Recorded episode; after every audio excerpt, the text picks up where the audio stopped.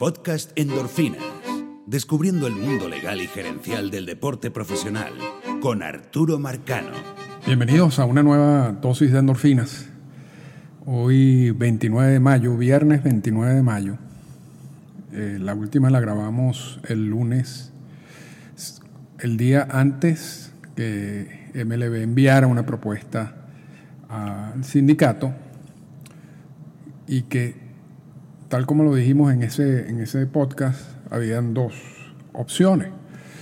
Una opción que parecía, en teoría, la más lógica, y de hecho se había filtrado información sobre que esa, esa propuesta de MLB iba a incluir eh, pagos diferidos, iba a mantener el prorrateo, que es lo que quiere el sindicato, no iba a reducir los salarios del ya prorrateado, que es básicamente también lo que quiere el sindicato, pero sí iba a distribuir los pagos en año, en una parte en el 2020 y luego partes en el 2021, 2022.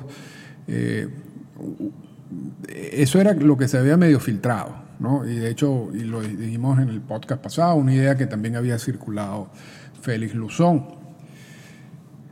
Sin embargo, para sorpresa de muchos, incluyéndome, MLB envía una, propuesta salarial al sindicato el martes, que lo que incluye son una gran cantidad de recortes, de disminuciones de los contratos. Y lo hace eh, escalonado dependiendo de, del monto del contrato, si tú, ganas, si tú ganas más, el corte va a ser mayor. Si tú ganas menos, va a ser menor.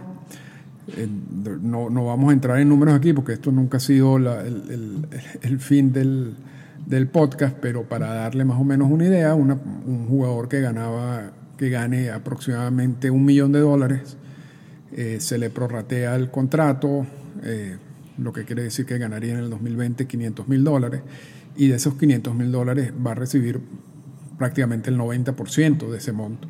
Ahora, un jugador que esté a niveles de, de 30, más de 30 millones, se le prorratea ese contrato al 2020, serían 15 millones, y en esos casos le quedarían aproximadamente por estas fórmulas creadas por MLB eh, alrededor de 5 millones de dólares, una, una, reducción considerable de ese monto. Eh, realmente cuando, cuando sale la propuesta, inmediatamente, yo, yo insisto, y, yo creo que lo pueden notar en, en el podcast pasado, yo, yo pensaba de que estaban bastante cerca de llegar a un acuerdo. O sea, yo, yo, yo no, nunca y, en dado caso que la propuesta de MLB no iba a ser algo, iba a ser un, paso más adelante eh, en, todo este proceso.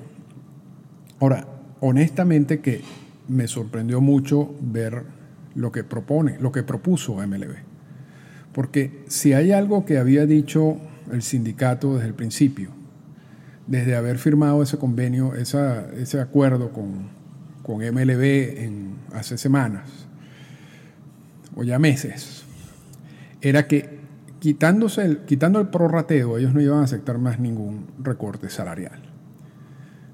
Parece, parece que ese, es el punto, un punto de honor y, hemos explicado varias veces por qué eh, en, en otros podcasts, pero es un precedente terrible que dejarían para el futuro y yo creo que están peleando evitar crear ese precedente, independientemente de la situación económica y la pandemia y, todo eso. Cuando MLB envía este, esta propuesta que incluye estos recortes salariales, realmente uno tiene que pensar, porque uno, el, análisis que hace en, en, todo esto es, ¿qué está buscando MLB con esto? Porque MLB no hace, MLB ha cometido muchos errores a lo largo de la historia en, negociaciones. Muchos errores. Y, han tomado decisiones muy malas. Eso, o sea, la, gente se equivoca, las instituciones se equivocan, todo eso, todo eso es parte del juego. Pero esta MLB, dirigida por Manfred, han sido muy certeros en todas estas negociaciones laborales y tienen una gran experiencia y no hacen nada a menos que existe una razón. Y todavía hoy en día, estamos a viernes, la, la, propuesta fue el martes, yo estoy tratando de darle vueltas a la cabeza para ver cuál fue el objetivo de esa propuesta de MLB, que no tenía ningún sentido en, al, al momento en que estamos en la negociación. No tenía ningún sentido. Para uno, pero debe, debe existir un, un, un, alguna meta, un objetivo que tenían en mente. Quizás lo, lo, una de, de, la, de, las ideas que me viene a, la cabeza es, bueno, quizás están poniendo el sindicato en una posición de tener que pelear fuertemente por el 2020, en donde van a rechazar todo lo que nosotros le vamos a ofrecer y eso va a generar muchos roces con la gente, no va a haber béisbol en toda esta temporada. Y luego en el 2021, cuando tenemos que negociar un convenio laboral que va a regir la, la, economía de, del negocio por los próximos cinco o seis años, resultaría poco probable que el sindicato vuelva a tomarse una actitud agresiva y amenazar con alguna huelga cuando venimos de esto del 2020, o sea, preparar el 2021 enviando una propuesta que ellos sabían que era inaceptable en el 2020 para una temporada que es muy difícil que se dé por miles de razones, eh, por la situación de la pandemia, por los gastos de todos estos protocolos de salud, por la, dificultad de la logística en general. Entonces, quizás sabiendo eso, lo que están haciendo es colocar, colocarse ya en un mejor puesto de negociación para el 2021 y olvidándose un poco del 2020. Si el 2020 ocurre, sería bajo, bajo las condiciones extremas que ellos quieren imponer. Si no ocurre, el sindicato va, va a salir y los jugadores como los malos de la película y entonces en el 2021 van a estar débiles en, en, lo que sería la negociación más importante, porque esto es una situación de este año. El convenio laboral, repito, rige, eh, va a regir el, el, negocio del béisbol por los próximos cinco o seis años. Entonces, si están jugando así, si están jugando al 2021, tiene algo de lógica que tú envíes una propuesta que tú sabes va a generar la reacción que generó. Ahora, si tú estás pensando en jugar en el 2020, esa propuesta y olvidarse del 2021, sino simplemente concentrarnos en el 2020 y ver cómo hacer para jugar en 2020, esa propuesta no tiene ningún sentido. Tan sencillo como eso. Y vamos, vamos, a, vamos a, decir algo que, que lo, lo, noté bastante en, luego que MLB saca la propuesta. Y luego que el sindicato de alguna manera ya la rechaza, que ocurre el mismo día mucha gente ya culpando a los jugadores, mucha gente culpando al sindicato, mucha gente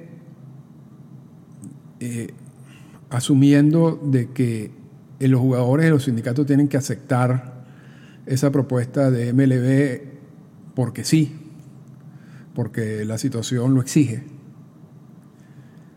Y a pesar de que ya habíamos advertido que eso iba a suceder, y lo hemos dicho varias veces, y que esto además va a empeorar, ese día fue intenso. Ese día particularmente fue intenso. Y yo creo que hay mucha gente que sigue sin entender qué es lo que está pasando. Estamos en, en, en una mini negociación, muy parecida a las, negociaciones de los convenios laborales. Esa mini negociación eh, está dirigida a crear las condiciones eh, contractuales y de salud para poder jugar en el 2020.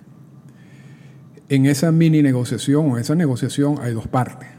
Los equipos de grandes ligas, representados por la oficina del comisionado, y están el sindicato y los jugadores. Estas partes tienen intereses opuestos y la idea es que ambas partes lleguen a un acuerdo, lleguen a un punto en que consideren que es suficiente, o sea, que, están las condiciones suficientes como para jugar. Pero ambas partes, no, no una de las partes. O sea, que MLB mande una propuesta, una, propuesta que además no tiene ningún tipo de sentido y que cuando los jugadores la rechazan ya empiezan a crucificar a los jugadores automáticamente, a decir que cómo es posible que con la pandemia ellos no acepten esto, es totalmente ignorar lo que es un proceso de negociación. O sea, un proceso de negociación tú no tienes una parte que impone su punto de vista y su posición por, a, la otra parte. Y esta otra parte se ha ganado ese, ese puesto en la mesa a través de muchas luchas, de muchos procesos traumáticos durante años y tienen pleno derecho de exigir lo que quieran exigir. Y el hecho de que ganen mucho dinero no les quita ese derecho. Para nada, para nada. De hecho, están ganando mucho dinero en parte porque pudieron pelear por sus derechos. Entonces no van a renunciar a sus derechos simplemente porque por, los sueldos que tienen. Entonces, en, en algún momento tenemos que entender repito, que esto es una negociación, nos guste o no nos guste, o haya béisbol o no haya béisbol. Realmente esto es una industria que no ha entendido que el béisbol es una industria, bueno, ha perdido mucho tiempo. Y estas industrias se manejan con, distintas eh, premisas. Y parte del manejo de esta industria es el hecho de que MLB no impone su palabra, sino tiene que negociar eh, sus propuestas con el sindicato, un sindicato que ha adquirido una fuerza a través de los años. Eso no se va a perder y no se le puede exigir ni a los jugadores ni al sindicato que sean sumisos en estos momentos y acepten una propuesta que no tiene ningún tipo de sentido simplemente porque yo quiero ver béisbol. O sea, eso no existe. Eso no existe. Sí. Quien se quede en, en ese momento eh, bueno, yo creo que no la va a pasar bien porque si van a haber problemas este año hay que esperar el 2021 con las negociaciones del convenio laboral. Pero otra de, las de las, y yo, y yo estoy diciendo esto simplemente para recordar estos términos, porque yo sé que todos los que escuchan endorfina dominan esto plenamente y, seguramente se, se dieron cuenta el martes de, toda la cantidad de ataques injustificados que, recibieron los jugadores y el sindicato simplemente por rechazar una propuesta que tenían que rechazar, o sea, tenían que rechazar, no había otra alternativa. O sea, MLB envía esa propuesta sabiendo que iba a ser rechazada. Vamos a ponerlo de esa manera. MLB nunca pensó que esa, propuesta iba a ser aceptada, porque nadie con dos dedos de frente piensa eso. Esa es una propuesta que no tiene ningún tipo de sentido. Entonces, cuando, cuando el sindicato hace su trabajo y los jugadores reaccionan de la manera como tal, lo hacen con plena, con plena autoridad y con plena razón. Pero mucha gente, mucho, hubo mucha intensidad en la respuesta y mucha intensidad en la respuesta de la opinión pública de algunos fanáticos con argumentos que realmente no son, en este momento de las discusiones, no son válidos. Pero repito, esto no, esto no es para el público en general. O sea, este mensaje es para el público en general y, yo sé que el, podcast se está escuchando más, eh, mucho más recientemente. Y, bueno, bienvenidos al club. Vamos a manejar bien los conceptos. Aquí no hay buenos ni malos. Aquí hay dos, dos gentes que están peleando por sus intereses. Hay que entender cada una de, esas partes, de, sus argumentos, y, y enmarcarlo dentro de, todo lo que ha pasado a través de los años en estas negociaciones. Y si la consecuencia es que no va a haber béisbol, no va a haber béisbol. ¿Qué, puede hacer uno en, ese caso? ¿Vas a pedirle a alguien que, se, que, arriesgue su vida, que renuncie a sus derechos simplemente porque yo quiero ver béisbol? Eso no va a pasar. Y si pasa sería un grave error del sindicato.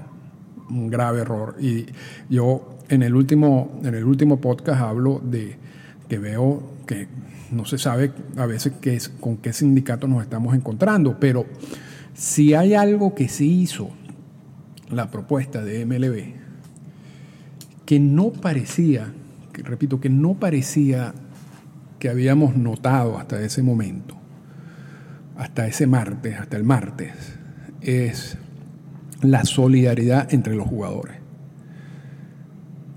Yo no sé si MLB, el otro objetivo de MLB enviando esta propuesta y dividiendo a los jugadores por su nivel de ingreso y los recortes por, por el nivel de ingreso de los jugadores, iba destinada a crear fracturas dentro del sindicato, en donde los que están ganando menos y los que realmente necesitan ese dinero, eh, empiecen a presionar a los que están ganando mucho más dinero para que acepten este tipo de, acuerdo.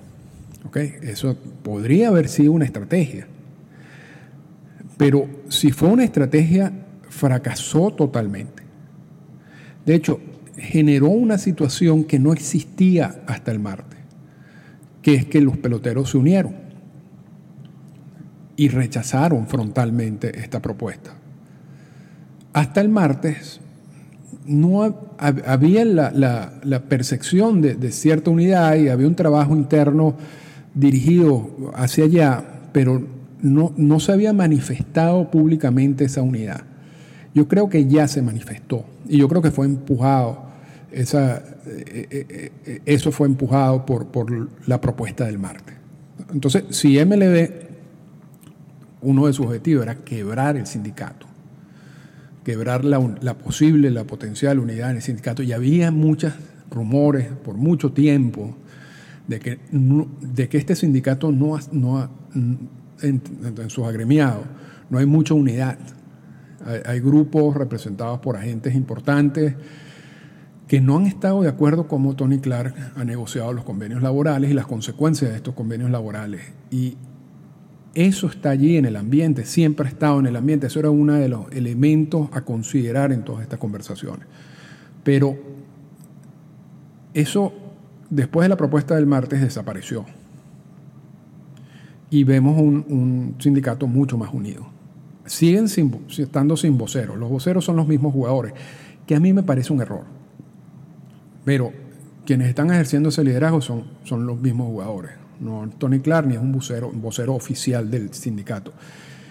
Que mantengan su estrategia, en dado caso. Yo, yo, creo que, yo creo que es mejor hacerlo de otra manera. Y históricamente, históricamente, y vamos a enmarcar esto históricamente para, porque siempre lo hacemos de esa manera, la unidad es clave para lograr, lograr los objetivos del sindicato.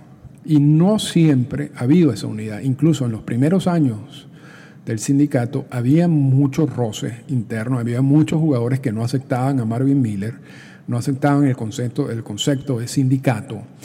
Recordemos que los jugadores son empleados de los equipos y los equipos, eh, yo creo que más en aquella época que ahorita, ejercen mucho, así como ahorita uno nota la influencia de, los equipos o de MLB en algunos de los analistas, cronistas, escritores que uno lee cuando uno ve las posiciones de estos escritores que realmente parecieran voceros de MLB y además son empleados de MLB.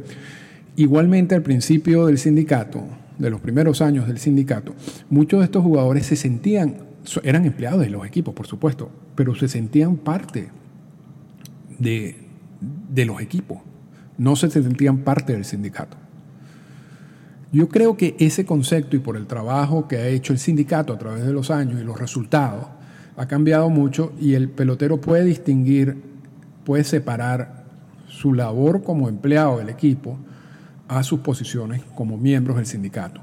Yo creo que eso ahorita es más fácil de digerir, pero en los primeros años eso no fue así y vamos a recordar el caso de Kurt Flott. Kurt Flott eh, luego de, ser cambiado de San Luis a Filadelfia, él le escribe a, Boy Kyung y le dice, mira, yo no quiero jugar en Filadelfia, eh, dame el derecho de ser agente libre. Bobby Kyung le dice, no, tú no puedes ser agente libre porque tú firmaste el contrato, en el contrato está la cláusula de reserva. Kyung, eh, Flot eh, consulta con Marvin Miller, Marvin Miller le dice, mira, tú puedes demandar, lo más seguro es que pierda. Pero nosotros te apoyamos. O sea, si, si, si tu demanda sirve para sensibilizar un poco a las personas, eh, para hablar sobre el tema, nosotros con mucho gusto te financiamos este proceso y te ponemos un abogado, Arthur Goldberg, uno de los abogados más importantes en esa época. Esa esa reunión con, con Flood la hace Miller además con miembros, con los representantes y de los jugadores en el, sindicato en ese momento, un sindicato recién creado, con no tanta fuerza. Esto, entre representantes y, Miller, 25 personas, interrogan a Flot por, un espacio de dos días para ver cuáles son sus intenciones y para ver si todos apoyan lo que quería hacer Kurt Flot porque al final él lo que quería era destruir la cláusula de reserva, algo que iba a beneficiar a todos los jugadores. En una votación, luego de esos dos, días de interrogatorio, la votación termina 25 a 0, o sea, la aprobación es total, es unánime. Y se financia y se inicia todo este proceso de demandas de Kurflot que termina en la Corte Suprema de Justicia, bueno, pierde en primera instancia, pierde en apelación y pierde en la Corte Suprema de Justicia, pero el tema se toca, el tema se toca. Pero lo que quiero resaltar es que a pesar de ese apoyo que tenía Flot del, sindicato y de, y de, los representantes de los jugadores en el sindicato, a Karja Strensky, quien venía, en, estamos hablando de 1970, en el, creo que en el 67 gana la triple corona, en el de 69 conecta más de 40 honrones, o sea, era la figura, era la figura del momento, de, los jugadores en, en, ese momento.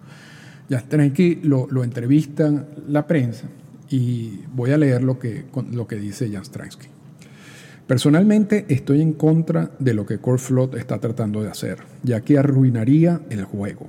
Nunca nos consultaron, ya han debido hacerlo. He hablado con muchos jugadores activos y retirados y todos me dicen que están en shock de ver qué está haciendo eh, Flood sin que nosotros nos podamos votar sobre el tema. Esto sale en la prensa. En casi en el medio o en el inicio de todos estos procesos legales. Y realmente era mentira. realmente había, y, y Marvin Miller lo reconoce, quizás había una falta de comunicación con los agremiados. Pero esa falta de comunicación con los agremiados indudablemente que genera este tipo de problemas. Cuando uno de tus voceros principales, uno de tus jugadores principales, ya empieza a crear dudas sobre lo que está haciendo Flood. Y hay otros jugadores que se unen a las voces de Jastrensky. De hecho, durante el, el proceso legal y había en parte de los juicios, Ningún jugador activo acompañó a Kurt Flot en todas estas audiencias. Ninguno, ninguno. Y, Miller reconoce que todo esto fue un parte, o sea, fue un, error de, su estrategia. Pero le estoy recordando esto para que entiendan que no necesariamente hay, o sea, estos sindicatos tienen, cuentan con la solidaridad de todos sus agremiados siempre hay alguno que esté en contra. Pero, y, Miller luego perfecciona la fórmula, en momentos de crisis, en momentos de, este tipo de negociaciones, tiene que haber una unidad absoluta. Si no la hay, y existen eh, gente como Jan Strensky, vimos a Teixeira, ya, hablamos de ese tema, pero Teixeira no es un jugador activo, eh, hablando en contra de los intereses del sindicato, en contra de los intereses de los jugadores, es más difícil que se logre la meta. Y, volviendo al tema, eh, MLB si trató de quebrar el sindicato con esa propuesta, eso es otra de las teorías, cometió un error. Entonces, ¿en qué estamos, en qué momento estamos ahora? Hoy es viernes 29 de mayo. Se supone, por, también por filtraciones, que el sindicato ahora va a mandar una contrapropuesta. Y que esa contrapropuesta, por supuesto, va a mantener los, los dos puntos principales que, que ellos han dicho, que ellos han alegado desde el principio. Vamos a prorratear los el contrato al, al número de juegos. De hecho, si el calendario que tú propusiste es de 80 juegos, podemos jugar hasta 100 pero no van a haber descuentos más allá del prorrateo. Yo no sé si en esta propuesta del sindicato porque no lo he enviado, igualito, el otro podcast lo, grabamos el día anterior porque ah, me parece más interesante grabarlo antes para evaluar las opciones y luego, y, luego bueno, ya cuando sale la, nota de prensa ya es mucho más fácil que la gente lo comente, ¿no? Pero vamos a comentarlo antes. Eh, y posiblemente hayan pagos diferidos. Si ese es el caso, bueno, mentira, en cualquier caso, en cualquier caso, en cualquier propuesta que no incluya cortes, recortes salariales, lo más seguro es que MLB lo rechace. O sea, estamos todavía en un proceso de toma y dame. Ahorita regresa la, eh, la propuesta, el sindicato, y veremos mañana o, o hoy o cuando se filtre las características de esa propuesta. Y esa propuesta seguramente va a ser rechazada por MLB. ¿Qué va a pasar después de eso? Sí, esa, esa parte es donde no sabemos mucho porque tenemos, eh, por, estas fechas límites que no existen, eh, quizás haya, cierta presión también por la parte logística de, tomar una decisión pronto. Pero, pero bueno, lo, lo, importante es lo siguiente. Hoy, 29 de mayo, según muchas fuentes, em, el sindicato enviará una propuesta a MLB. Independientemente de lo que contenga esa propuesta, lo más seguro es que MLB lo rechace automáticamente. Entonces, yo no sé si eso generará una nueva propuesta de MLB o se llegaremos al punto en que se van a tener que reunir ambas partes y, sentarse en un cuarto y ver si se puede llegar a, algunos puntos en común y, y, mover esta discusión hacia adelante. Pero, pero bueno, eso ya lo veremos ya lo veremos pronto. Eh, repito, sobre todo después que, que, sea, que el sindicato envíe la propuesta. Pero paralelamente a eso, y lo comentábamos la semana pasada, el lunes, está la situación de ligas menores. Decíamos que la ayuda de 400 dólares semanales, y creo que dije 300 el lunes, me disculpan, eh, la ayuda de 400 dólares semanales o el plan de esa ayuda vence el 31 de mayo. Y ya hemos notado como varios equipos, o casi todos los equipos por lo menos lo han extendido hasta, hasta finales de junio. Esa ayuda de 400 dólares semanales, con la excepción de Oakland. Oakland ya envió un comunicado a todos sus jugadores de ligas menores diciendo, mira, nosotros no vamos a, no vamos a, a seguir con esta ayuda. Esta ayuda termina el 31 de mayo y nosotros no vamos a dar más dinero que es algo incluso estratégicamente hasta bochornoso, porque si tú tienes a todos los equipos, menos a tu equipo, eh, dando esta ayuda, yo no sé qué, qué, tan bien se sentirán los jugadores allí, ¿no? Pero, pero bueno, también hay que entender que cada, cada eh, cuando uno habla de, MLB como una industria que genera mil millones, 11 mil millones de dólares al año, esa es una industria que no todos generan la misma cantidad de dinero, ¿no? Cada equipo tiene una realidad económica distinta y a veces son comprometidas. Hay muchos de esos equipos que están bastante endeudados, bastante endeudados. Y quizás los números no los cuadran. Entonces yo creo que eh, está mal también hacer como un análisis general de la industria pujante de MLB y sin ver específicamente casos por caso. Así como hay equipos que están generando muchísimo dinero, hay otros que no. Y hay niveles de, deuda que hacen que aunque tú generes muchos ingresos, esos ingresos no se van a, eh, no se van a reflejar en ganancias, sino básicamente sigues perdiendo dinero aun cuando estés generando, generando mucho. Y eso es otro tema que no quiero tocar en el día de hoy, pero, pero que es importante, que son todos estos ingresos relacionados con el juego, cuando tú te endeudas, cuando un equipo se endeuda, por ejemplo, para hacer hoteles alrededor del estadio y restaurantes, eh, tú sigues generando ingresos y los jugadores siguen generando ingresos, pero ese ingreso va para pagar estas deudas de estos hoteles y de estos restaurantes cerca del estadio.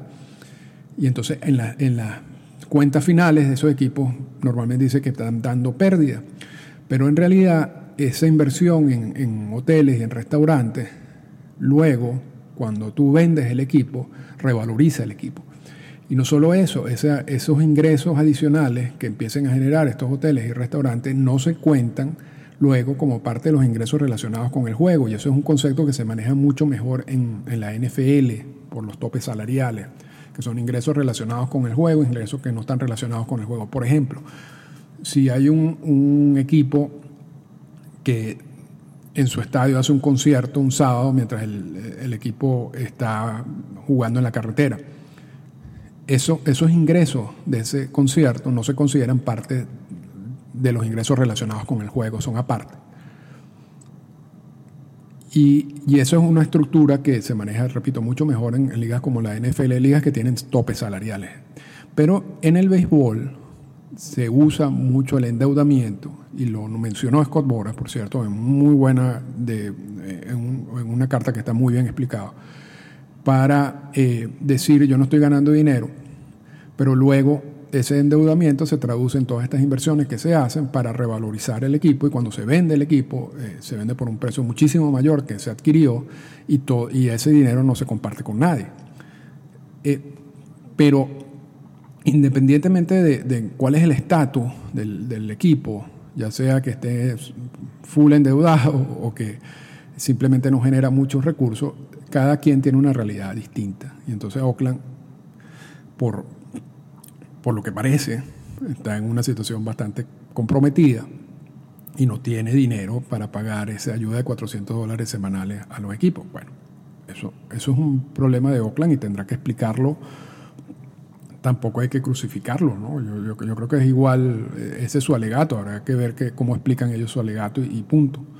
La mayoría ha extendido ese, esa ayuda de 400 dólares semanales hasta finales de junio. Pero en estos días ocurrió lo que básicamente ha sido una masacre de jugadores de ligas menores.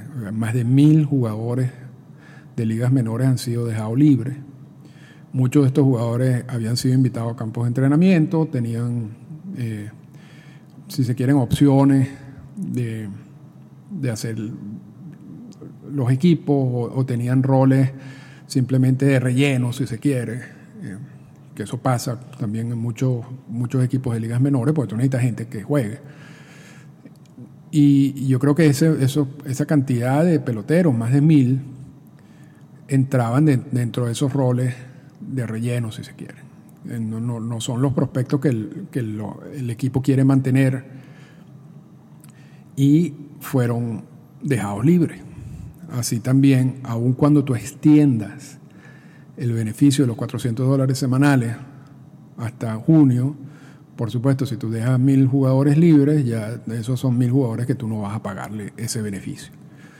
Y la situación con los, con, los jugadores de ligas menores está comprometida, es, es compleja, es, muy, es mucho más dura. Y aquí es donde es importante de nuevo resaltar el, el, valor de tener un sindicato. Porque lo que pasa en ligas menores, la gente lo critica. Y está bien. Eh, ¿Por qué pasa en ligas menores eso? Porque los dueños de equipo, porque MLB no manda o toma decisiones unilateralmente. No tiene que negociar esas decisiones. Pero lo que no, no es inentendible, con toda honestidad lo digo, es que una persona que diga, miren cómo está lo que está pasando en ligas menores con estos jugadores, mil despedidos, un equipo que no quiere extenderle el beneficio de los 400 dólares y todo eso, eso es increíble, esto es una masacre. Ok, eso está bien. Ok, pero al mismo tiempo esa persona critica a los jugadores y al sindicato de MLB, de MLBPA, por no aceptar una propuesta de MLB y por pelear. Y no puedes hacer las dos cosas, porque lo que sucede en ligas menores es por la ausencia de un sindicato.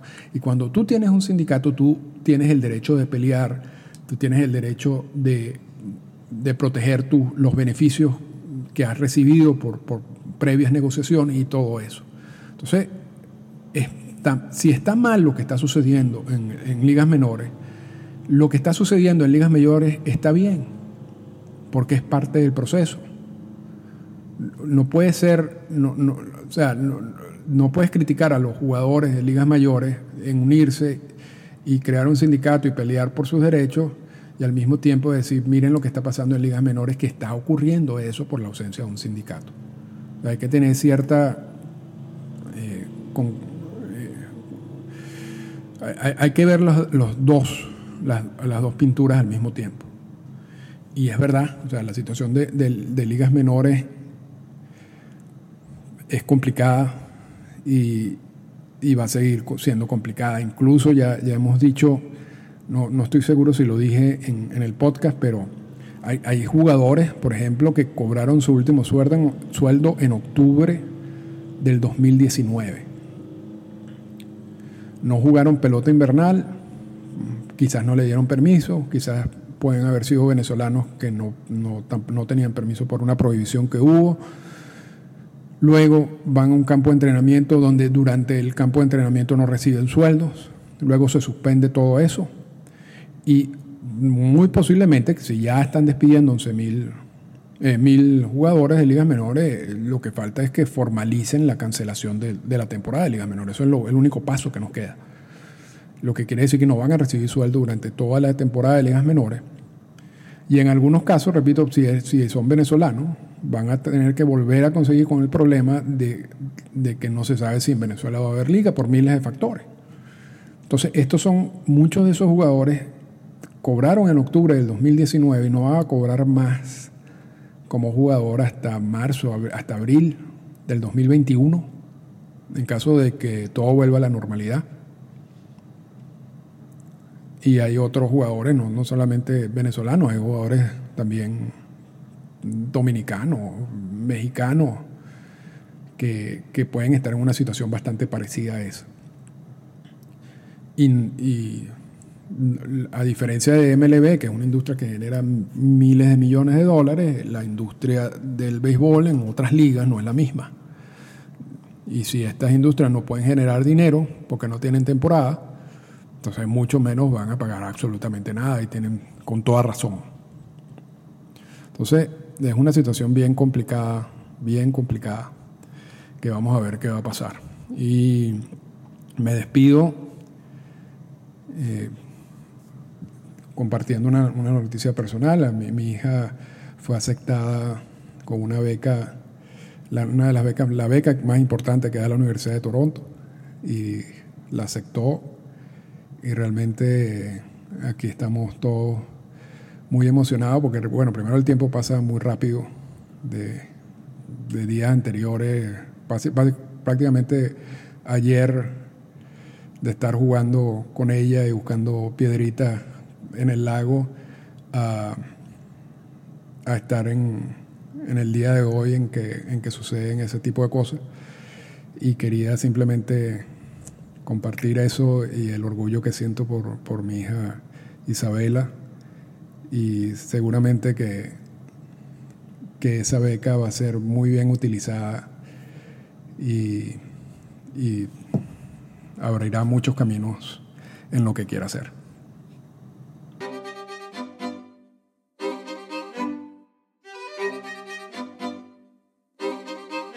Esta fue una presentación del podcast Endorfinas. Para comunicarse con nosotros, escríbanos a las siguientes cuentas en Twitter arroba Arturo Marcano y arroba Endorfinas Radio.